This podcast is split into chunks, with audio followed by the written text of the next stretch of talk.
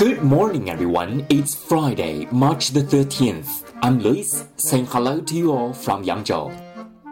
大家周五早上好，今天是三月十三号，我是 Lewis，在扬州给大家晨读。今天的中国文化特辑跟大家聊饺子，dumplings，d u m p l i n g s，dumplings，饺子。Chinese people like eating dumplings, jiaozi, for their delicious taste and auspicious meanings.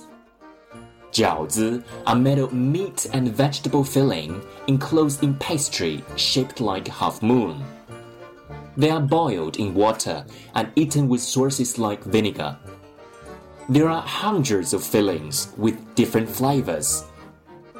The shape of jiaozi looks like the Asian currency of China called yuanbao. People eat dumplings on the Chinese New Year, wishing they will earn more money in the coming year. There are many steps to make jiaozi.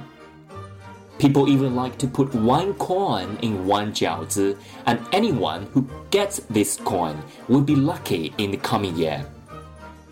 Making jiaozi together with the whole family creates a unique harmonious atmosphere Chinese believe that a hot bowl of jiaozi is full of the family's love and affection.